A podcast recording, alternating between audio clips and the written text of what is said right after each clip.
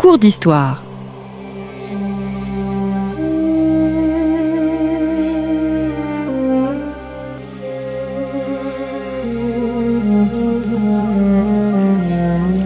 On retrouve Christophe Dickès. Chers auditeurs, bonjour, bonjour à toutes et à tous et bienvenue sur Storia Voce, le podcast du magazine Histoire et Civilisation. Nous vous rappelons que vous pouvez vous abonner au magazine sur le site histoire et civilisation.com à partir d'un euro par mois. Alors nous terminons cette semaine la série de notre cours d'histoire consacrée au judaïsme à l'époque romaine. Un premier épisode était consacré aux relations entre Rome et Jérusalem. Nous nous sommes penchés ensuite sur la figure de Flavius Joseph, figure incontournable pour les historiens de l'Antiquité, et nous allons essayer de comprendre aujourd'hui cet événement inouï pour le judaïsme que fut en 70 la chute de Jérusalem. Myriam Sadas-Lebel, bonjour. Bonjour. Merci euh, d'être revenu à notre micro. Vous êtes helléniste hébraïsante, euh, professeur émérite d'histoire des religions de l'université Paris-Sorbonne. Vous êtes l'auteur de nombreux ouvrages. Nous avons cité lors de la première émission votre biographie d'Hérode. Vous aviez publié il y a plusieurs années, aussi chez le même éditeur Fayard, Flavius Joseph, le juif de Rome, et vous venez d'éditer et de présenter l'ensemble de l'œuvre de Flavius Joseph dans la fameuse collection bouquins, donc Flavius Joseph, les œuvres complètes. Est-ce que Mireille Adas-Lebel, il faut placer la chute de, de Jérusalem pardon, sur le temps long comme la résultante en quelque sorte des relations complexes entre Rome et Jérusalem depuis la conquête de Pompée en 63 avant Jésus-Christ, ou bien au contraire, euh, il faut placer cette chute de Jérusalem comme un événement sur le temps court, uniquement les années 60 Je dirais que, euh, étant donné les relations entre Rome et Jérusalem à leur début, étant donné euh, les décrets de César protégeant le culte juif, ça n'était pas inscrit dans l'histoire. Hmm. Mais euh, c'est la domination. Il y a une série de circonstances qui ont fait euh, que euh, c'est devenu inévitable parce que les Juifs ont décidé de se rebeller contre Rome, alors que Rome était devenue la maîtresse du monde, que de tout l'Orient. Rien ne résistait à Rome.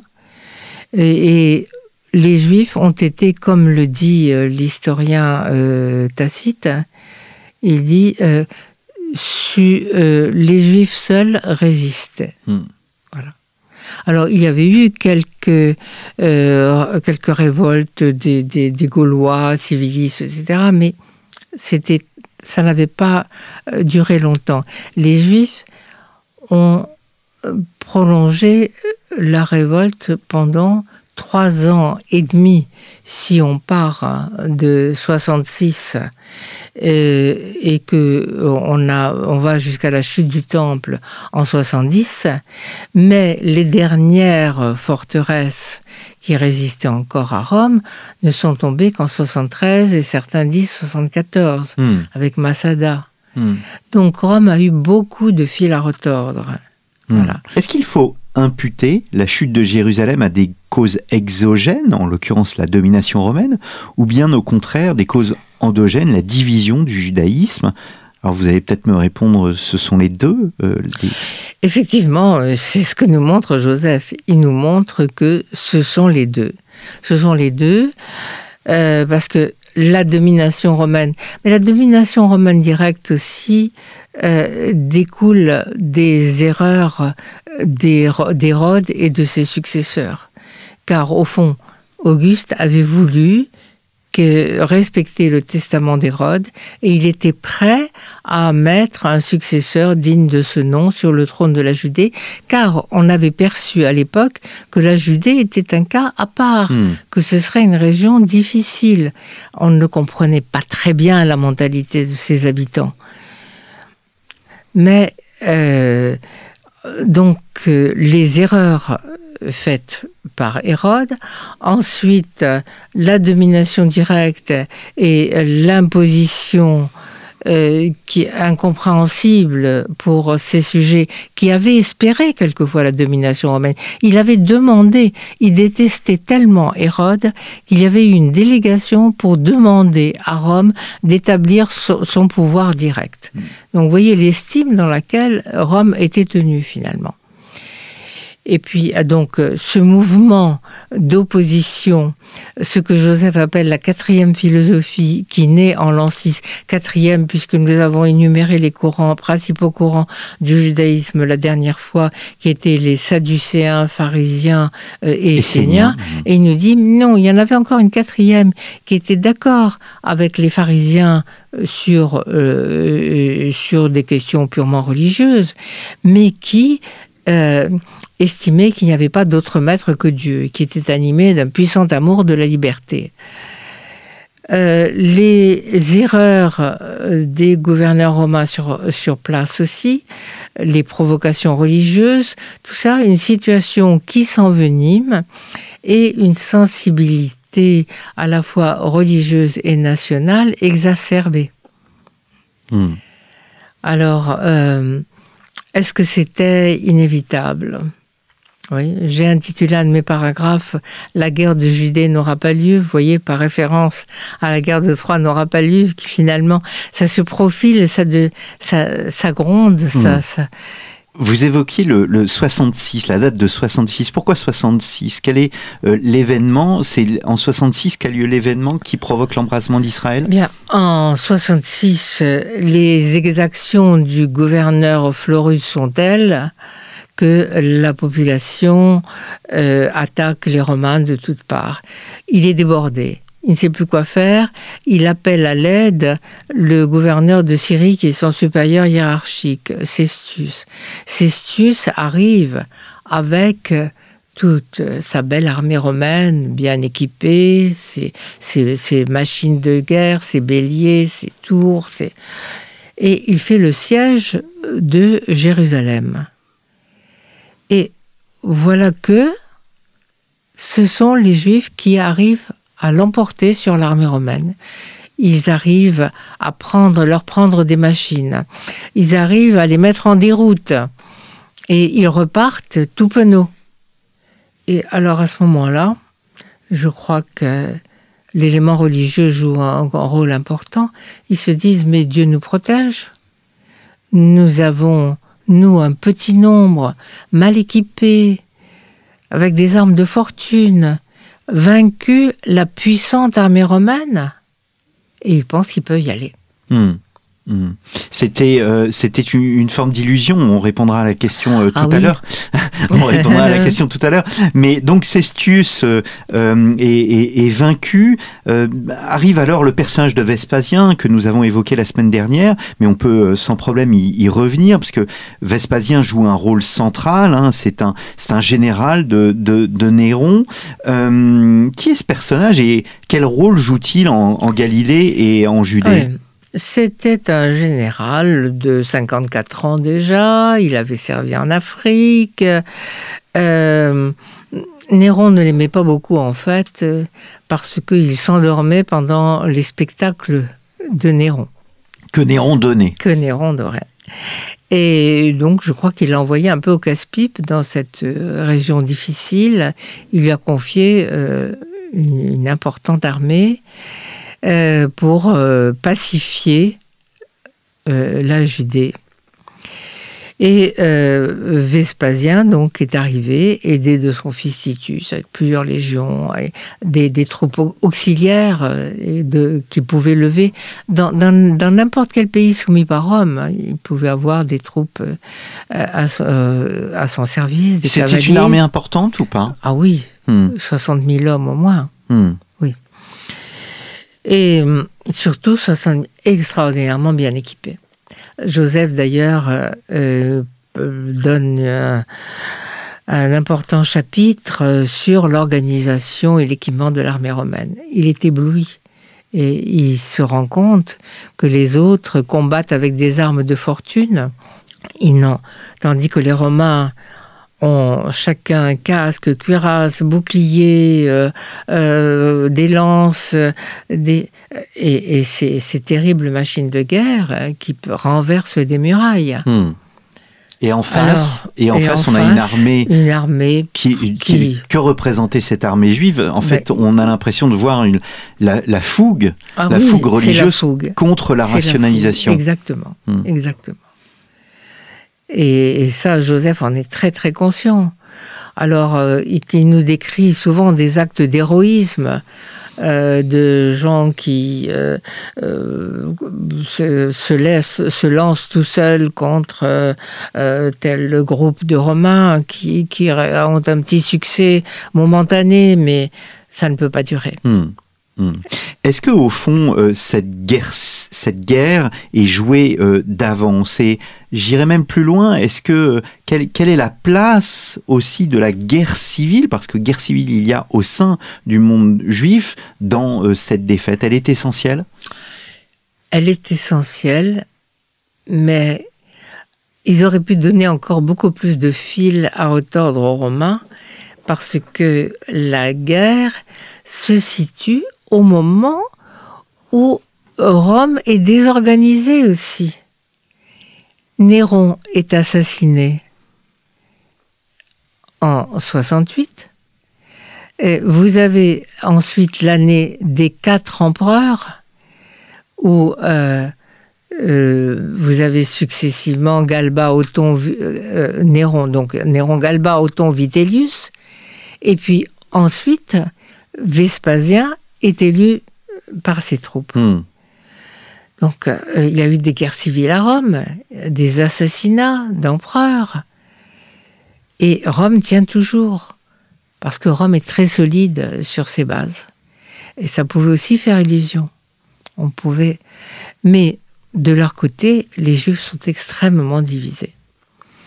Déjà en Galilée, nous avons vu qu'ils l'étaient. Toutes les villes n'étaient pas euh, anti-romaines.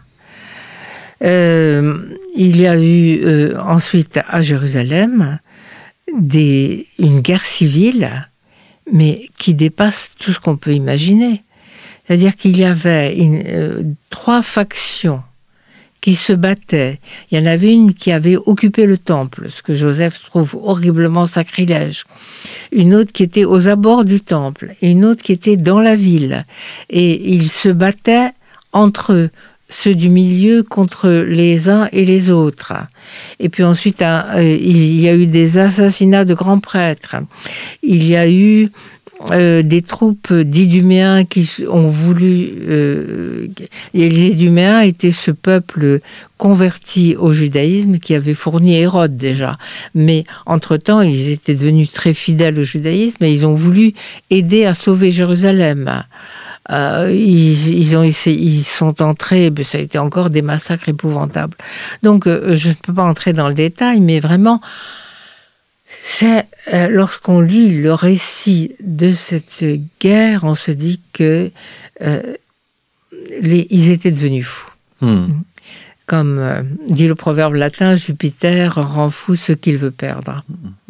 Est-ce que la prise de Jérusalem est un combat Alors là, on sort de la guerre civile. Est-ce que cette prise de Jérusalem est un combat féroce ou bien une affaire rapide? Non, c'est un, un combat qui dure plusieurs mois. Plusieurs mois, car Jérusalem était très très bien défendue. Mais, euh, ce que je voulais ajouter, euh, euh, la population a résisté alors qu'elle était extrêmement affaiblie aussi par la famine. Alors la famine, non pas parce qu'il manquait de vivre dans Jérusalem, non pas qu'il manquait d'eau non plus, car il y avait des citernes en abondance. Il y avait de la nourriture pour des années et des années. Mais les jusqu'aux butistes ont incendié les réserves de vivres pour obliger les autres à se battre avec l'énergie du désespoir. Et Joseph nous décrit ces euh, pauvres gens qui essayaient de sortir de la ville pour ramasser quelques herbes dans les ravins mais ils étaient pris, faits prisonniers par les Romains. Ils étaient souvent éventrés parce qu'on les soupçonnait d'avoir avalé des pièces d'or euh. Et puis, euh, ou bien ils étaient crucifiés. il en a compté jusqu'à 500 par jour. Euh, donc, la population était démoralisée, épuisée par la famine. Euh, Joseph nous dit que des vallées s'exhalaient des odeurs de cadavres épouvantables, euh, qu'il y a eu des scènes atroces euh, dans toute la ville. On se disputait la moindre nourriture. Et finalement, malgré cela, le siège a quand même duré lorsque Titus, qui menait le siège, a réussi à prendre pied sur euh, l'esplanade euh, du temple, c'était du côté nord. on nous dit que un soldat, mu par on ne sait quelle inspiration, a pris une torche et l'a lancé à l'intérieur du sanctuaire proprement dit, qui était peu de choses par rapport à l'ensemble de l'esplanade du temple. Et euh, le feu a pris, les, dans le bâtiment incendié, les Romains ont quand même eu le temps de prendre tout ce qui était précieux, puisqu'on verra ces objets précieux apparaître dans le triomphe de euh, Titus et Vespasien à Jérusalem, hmm. à savoir le fameux chandelier du temple qui apparaît sur l'arc de Titus, la table des pains de proposition, les trompettes d'argent du temple, etc. Hmm. La dernière image est celle de Massada en 73 ou 74. Euh, c'est le dernier bastion. C'est une image qui s'inscrit dans, dans une forme de légende? Forme de légende, ça, a véritablement existé. Et l'archéologie l'a bel et bien confirmé. Hmm. Mais alors, oui, dans mon terme de légende, ce n'est pas du tout, ce n'est pas du tout le fait de nier, c'est le fait que, voilà, c'est le, le, dernier bastion qui résiste. En fait, la guerre était déjà perdue. Hmm. Depuis euh, trois ans au moins. Le triomphe avait même déjà eu lieu à Rome. Hmm. Mais il y avait des forteresses qui tenait encore. Alors, il y avait la forteresse de Macéronte, euh, qui est une forteresse hérodienne qui se trouve maintenant euh, en, Jordanie. Euh, c'est celle où Jean-Baptiste a, été, décapité. Oui, celle-là a, été prise par traîtrise par les Romains.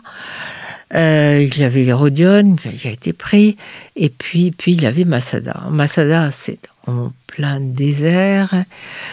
Euh, ceux qui ont euh, ceux qui l'ont redécouverte au, à la fin du 19e siècle ne savaient même pas ce que c'était, parce qu'on a vu une butte du, sable.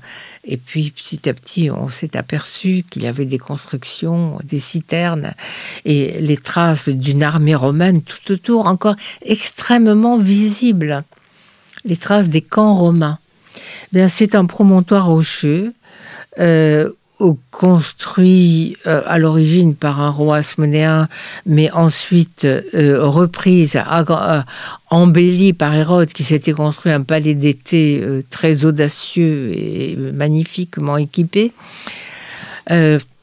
Hérode pensait s'en servir comme refuge au cas où il y aurait une révolte contre lui ou bien hmm. une attaque de Cléopâtre qu'il craignait énormément. Mais au tout début de la guerre, d'ailleurs ça avait été le premier signe de la guerre, la garnison romaine qui était là avait été massacrée par une troupe de, de, juifs. Et euh, donc depuis, c'était cela, c'était ceux qu'on appelle les sicaires qui l'occupaient. Et ils s'étaient organisés dans cette citadelle. Euh, ils avaient de l'eau en abondance parce qu'il y avait des citernes énormes. Ils avaient de la nourriture parce qu'il y avait toutes les réserves qu'Hérode avait accumulé euh, pour euh, des années et des années, des dates, euh, des, pommes, des que sais-je. Et donc, ils ont accueilli aussi des réfugiés de la région, de sorte que la population de ce plateau rocheux s'est accru au fil du temps, qu'ils ont dû transformer les casemates en petits logements pour les familles. Mais Rome n'était pas là. C'est tout à fait à la fin, après avoir nettoyé tout le reste, que euh, l'armée romaine est venue s'installer là. Euh, elle a établi son campement, elle a utilisé les prisonniers juifs pour apporter de l'eau qui, de d'Engedi qui se trouve à 18 km de là. Il faut imaginer ces longues caravanes de gens portant de l'eau sur leur dos. Euh, il y avait toute une petite ville qui s'est formée de commerce, des mmh. Nabatéens euh, venus de l'autre côté, de, de Petra ou d'ailleurs, euh, apporter leurs marchandises. Et puis, euh, les Romains regardaient cette citadelle qui était difficile à prendre, mais ils ont eu l'idée de ne pas passer par euh, le sentier habituel qu'on appelle, enfin qui est le sentier du serpent, qui est un sentier d'ailleurs très difficile, mais ils ont construit un remblai de l'autre côté. C'est là que le génie romain est intervenu. Euh, parce que il y avait des, des, des, hommes euh, de l'armée qui savaient construire des ponts, bâtir des tours, et là ils ont fait un remblai sur lesquels ils ont amené une tour très haute, construite sur place, qui est arrivée à la hauteur euh, de, des murailles, et ils ont fait actionner les béliers qui allaient renverser les murailles. Mais voyant cela se préparer, les défenseurs avaient doublé les murailles de murs souples mmh. remplis de terre. Et euh, donc les Romains, voyant que ça ne marchait pas, eh bien, ont eu l'idée, puisque ces, murs étaient en fait des constructions de bois qui étaient remplis de terre, ils ont lancé des flammes contre elles et comprenant qu'ils étaient perdus, les hommes qui étaient là se sont réunis et ont décidé de se donner la mort plutôt que de se rendre. Et voilà comment la citadelle a fini. Hmm. Alors, hommes, femmes et enfants, sauf euh, une femme et quelques enfants, ou deux femmes, on ne sait pas exactement, qui, euh, réfugiés euh, dans un, un, coin de... se sont euh, livrés aux Romains le lendemain et leur ont raconté la fin de la citadelle. Mm. Eh bien, merci beaucoup euh, Mireille Daslebel d'être revenue à notre micro et nous laissons euh, nos auditeurs sur cette image de Massada, cette terrible image de Massada. Donc Flavius Joseph, les œuvres complètes, vous les avez établies et présentées dans la collection bouquin, plus de 1500 pages, un travail absolument magistral. vous avez aussi, vous êtes aussi l'auteur de Flavius Joseph, le, le le Juif de Rome, paru chez Fayard et chez ce même éditeur, eh bien, vous avez publié une biographie euh, d'Hérode que nous évoquions euh, pendant cette émission. Il me reste à vous remercier, chers auditeurs, pour votre fidélité et je vous donne rendez-vous la semaine prochaine pour un nouveau numéro de nos cours d'histoire. Merci et à très bientôt.